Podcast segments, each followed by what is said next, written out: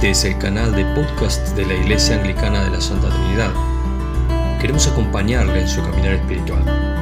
Que disfrute el siguiente mensaje. Un gran gusto tener este momento con ustedes y les paso los saludos de Silvia y toda la familia aquí en Asunción de Paraguay. Y hoy nos toca recordar, celebrar el día de Pentecostés. Algunos los han llamado el cumpleaños de la iglesia cristiana. Es importante recordar las palabras de Jesús a sus discípulos cuando Él les llamó a ser testigos de Él en este mundo. Y así nos llama a nosotros también, los demás miembros de la familia cristiana, a ser testigos. Pero hay que recordar muy específicamente las palabras de Jesús al hacer ese llamado. Al decir que los discípulos iban a servir como testigos, luego dijo, pero espera. Y todos podemos recordar qué es lo que tuvieron que esperar. Esperar hasta que han recibido el poder de Dios, el poder del Espíritu Santo. Y sería muy fácil, pero un error, pensar que el propósito de la presencia del Espíritu Santo en nosotros es darnos un tipo de energía o poder. Si es cierto que el Espíritu Santo nos trae el poder de Dios, es mucho más que esto. Primero hay que recordar que el Espíritu Santo es una persona, no es una energía nomás. Y es la persona de Dios presente con nosotros. Y hay que recordar que si es cierto en un sentido que la función de la iglesia empezó el día de Pentecostés, no fue el momento cuando la iglesia nació la iglesia nació el día de la resurrección en el aposento alto.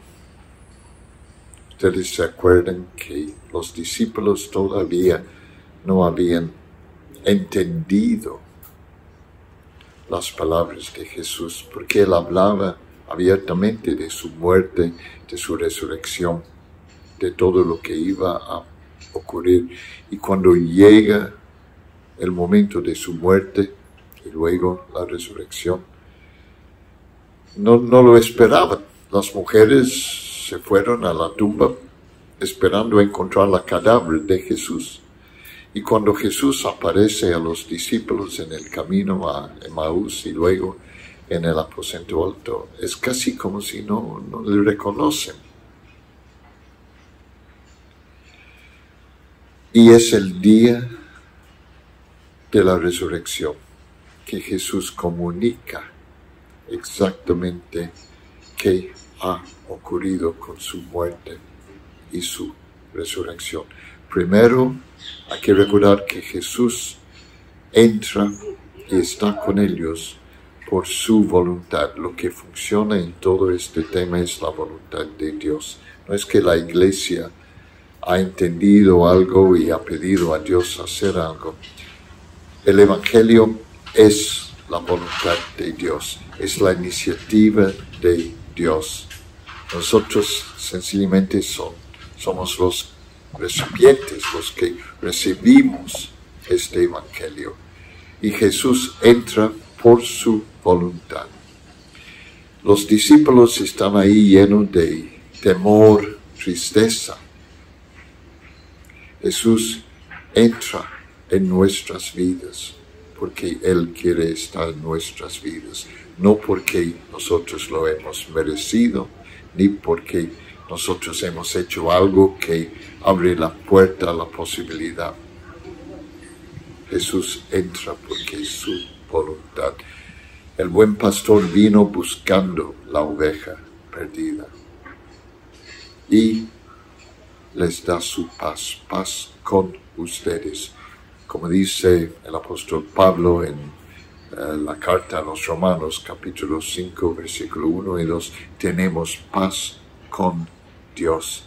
Terminó la separación que es producto de nuestro pecado.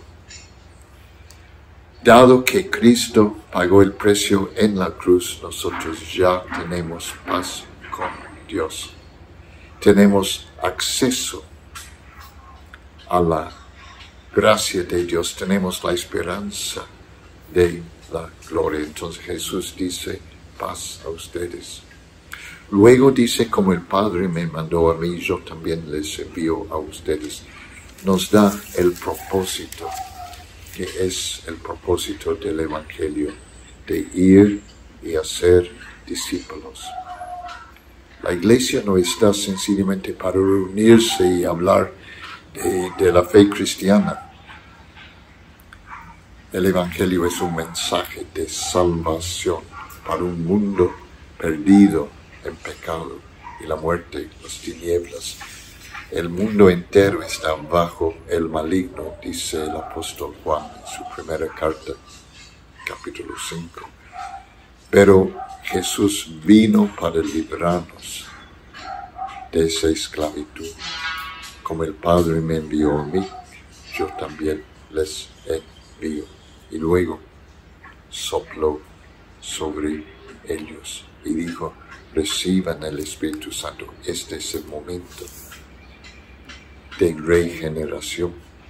Este es el momento de lo cual habló Jesús a Nicodemo cuando hablando con un teólogo, con un hombre que había entendido muchas cosas. Pero dijo, tienes que nacer de nuevo.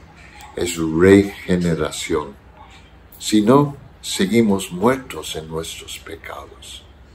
Entonces Jesús dice, reciban el Espíritu Santo y sopla sobre ellos, así recordando el hecho de que Dios sopló en la nariz del primer hombre de Adán al comienzo de la existencia de la raza humana. Y dado que los seres humanos pecaron y murieron, Dios vuelve a darnos vida, su aliento, el Espíritu Santo palabra también es viento, es aire, y sopla sobre ellos, y ellos reciban el Espíritu Santo. Este es el punto clave, este es el momento cuando la iglesia nace y los discípulos son los primeros cristianos en este mundo y los primeros testigos. El día de Pentecostés representa el momento cuando Dios manda con poder el Espíritu sobre la iglesia.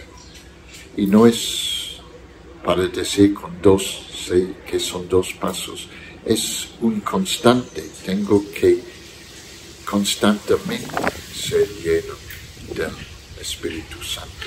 No es que tengo que buscar una experiencia y ya la experiencia única es regeneración, nacer de nuevo. Y después de esto es vivir buscando constantemente la plenitud del Espíritu Santo, recordando que el Espíritu Santo es la persona de Dios viviendo en mí, más no vivo yo, sino Cristo vive en mí, dice el apóstol Pablo. La vida cristiana es que ahora no estoy solo, separado, intentando de mejorar. Ahora Dios, por su Espíritu, vive en mí, así haciéndome capaz de pensar claramente, porque el Espíritu nos abre la palabra de Dios, por eso es tan importante constantemente leer la palabra de Dios y ser renovado en el espíritu de nuestra mente, pero también tengo que vivir con un cuerpo pecaminoso, pero el Espíritu Santo ahora me libre de la esclavitud del pecado. Y ahora no hay condenación por los que están en Cristo Jesús, porque el Espíritu de vida en Cristo Jesús me ha librado del Espíritu del pecado y de la muerte. Romanos capítulo 8, versículos 1 y 2. Ahora el Espíritu Santo vive en mí. Por eso hoy es una celebración muy especial, pero una celebración de lo que ya tenemos, que es una nueva vida. Ya hemos sido perdonados, justificados, nacidos de nuevo por la presencia y el poder del Espíritu Santo. Y hoy día voy a buscar la plenitud del Espíritu Santo y voy a seguir diariamente buscando conocer el poder y la presencia de Dios en mi experiencia, porque tengo que vivir como un testigo en este mundo. Y solamente con la presencia de Dios en mi persona voy a poder cumplir, pero no es solamente algo individual lo que celebramos hoy es algo de toda la comunidad cristiana. Ningún hombre es una isla, dijo John Donne, y ningún cristiano es una isla. Vivimos en la familia porque si estoy en Cristo, estoy viviendo con todos los demás que están en Cristo. Si el Espíritu Santo vive en mí, estoy conectado espiritualmente con toda la familia. Entonces hoy día vamos a buscar la mejor manera de ser parte de esta familia de Dios, recordando que Dios vive en nosotros y nosotros vivimos en Dios Padre a través de el Hijo de Dios por el poder del Espíritu Santo. Que el Señor nos ayude a entender y vivir estas realidades. Y termino recordándoles que el Espíritu Santo es más que suficiente para que nosotros podamos terminar esta carrera. El apóstol Pablo al fin de su vida, sabiendo que pronto iba a ser sacrificado, dijo, y peleado la buena batalla, y terminado la carrera, y guardado, guardado la fe, por la presencia del Espíritu Santo en nosotros. Que así sea. Que el Señor les bendiga.